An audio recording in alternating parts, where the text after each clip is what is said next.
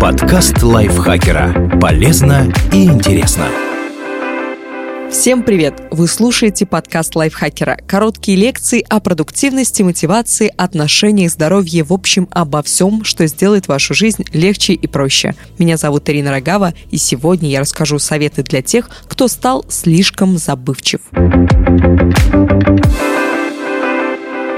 Этот выпуск основан на отрывке из книги японского нейрохирурга Такаси Цукияма «Забывчивость. Мое второе что-то там» о проблемах мозга, связанных с современной жизнью. Облегчите вспоминание информации. Во-первых, старайтесь часто припоминать то, что хотите запомнить. Например, если вы каждый раз, видя чье-то лицо, будете вспоминать имя этого человека, то в итоге потом оно будет сразу само собой всплывать у вас в памяти. Второй метод – это группировка информации есть такое явление, которое называется магическое число 7. Суть его в том, что человек одновременно может запомнить ограниченное количество элементов информации, например, слов или чисел. Кто-то может запомнить 7, кто-то только 3. В среднем это число составляет 5 плюс-минус 2.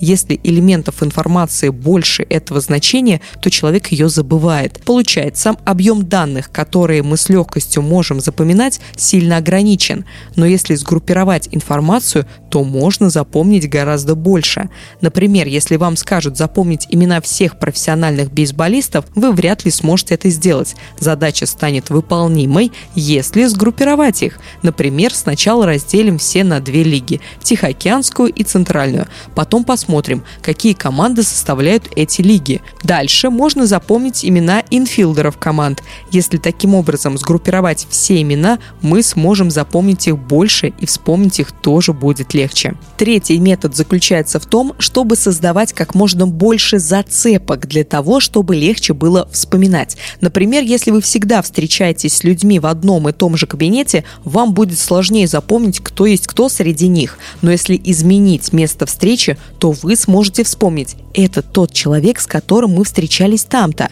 Место станет зацепкой для памяти. Еще проще вам будет вспомнить человека, если вы подключите к этому и другие факты. Например, о том, что вы делали вместе или что вы подарили ему и так далее. Чтобы легко извлекать из памяти информацию, крайне важно использовать какой-нибудь из этих приемов.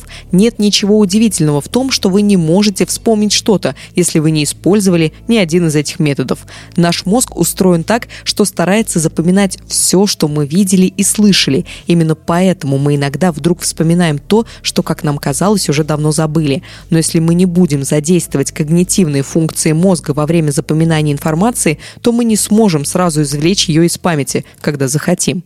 Избавляйтесь от зависаний мозга. Память опять подвела? Ничего страшного. В подробностях запишите в блокнот, что конкретно вы не смогли вспомнить. Постарайтесь все-таки это вспомнить или найдите какую-нибудь информацию о том, что забыли. А в следующий раз приложите все усилия, чтобы новая подобная информация не вылетела из головы. Одна только эта мера не даст симптомам усугубиться. Если вы не сделаете себе таких подсказок, вы просто закроете глаза на то, что опять что-то забыли, и забудете даже сам факт того, что это случилось. Второе, что вам нужно сделать, потренироваться долго разговаривать. Пусть в этом вам поможет ваша семья. Ваша цель не просто вести долгий рассказ, а попросить собеседника задавать уточняющие вопросы и подробно проговаривать именно те моменты, которые вам непривычно обсуждать, которые которые не доведены до автоматизма. Сначала вам будет сложно стройно выразить свою мысль, а в рассказе будут то и дело возникать паузы. Но это и есть тренировка создания новых надстроек и поддержания условий, где они могут возникнуть. Кажется, я пишу об очевидных вещах, пишет Такаси. Но именно очевидные вещи, как правило, внезапно исчезают из нашей жизни. Если вы компенсируете что-то, что перестали делать, то пойдете на поправку, ведь одно только чтение вслух или выполнение арифметических упражнений не панацея. Еще очень полезно заняться чем-то новым. Можно пойти учиться тому, что далеко от вашей специальности, начать ходить на интересные курсы, научиться чему-то новому у членов семьи. Тем, кто постоянно находится в позиции учителя, полезно иногда покидать привычное кресло преподавателя и становиться учеником. Это даст возможность найти что-то новое в уже привычном и посмотреть на вещи под другим углом. В конечном итоге итоге молодость мозга определяется тем, сколько у человека интересов, как часто ему приходится решать интеллектуальные задачи и насколько его жизнь наполнена новым.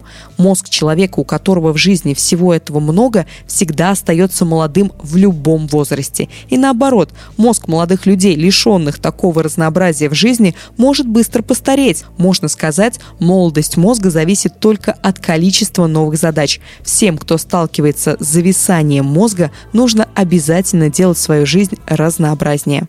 Поборите интернет-зависимость. Люди с интернет-зависимостью часто жалуются на том, что они не то чтобы стали хуже все запоминать, а скорее стали хуже вспоминать. В начале книги Такаси пишет о причинах и следствиях этого явления. Если у человека под рукой будет удобный прибор, который будет выполнять за него какие-то функции, то он обязательно переложит на него эти задачи. Человек не пытается старательно вспомнить что-то, а заменяет этот процесс простым поиском в интернете.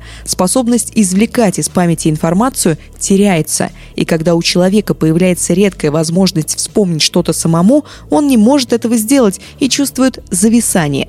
В борьбе с интернет-зависимостью есть один нюанс. Интернет всегда у нас под рукой. Дело в том, что при лечении любой зависимости пациента прежде всего отстраняют от того, что ее вызывает. В случае с интернетом это сделать сложно, ведь он нужен и для работы, и для общения. Тогда эффективным способом будет убрать первый этап вхождения в виртуальный мир – Например, если у человека есть привычка, приходя на работу, сразу садиться за компьютер и проверять почту, а потом просматривать до бесконечности разные сайты, то надо от нее избавиться. Как только человек начинает сидеть в интернете, его внимание подстраивается под веб-серфинг. Эмоциональная система воспринимает это как нечто приятное, и остановиться становится все труднее и труднее. Сам процесс включения компьютера и просматривания почты является просто частью привычных действий. Поэтому с точки зрения свойств мозга, легче всего избавиться именно от него. Когда вы это сделаете, и вместо привычных действий вам придется сразу браться за скучную работу,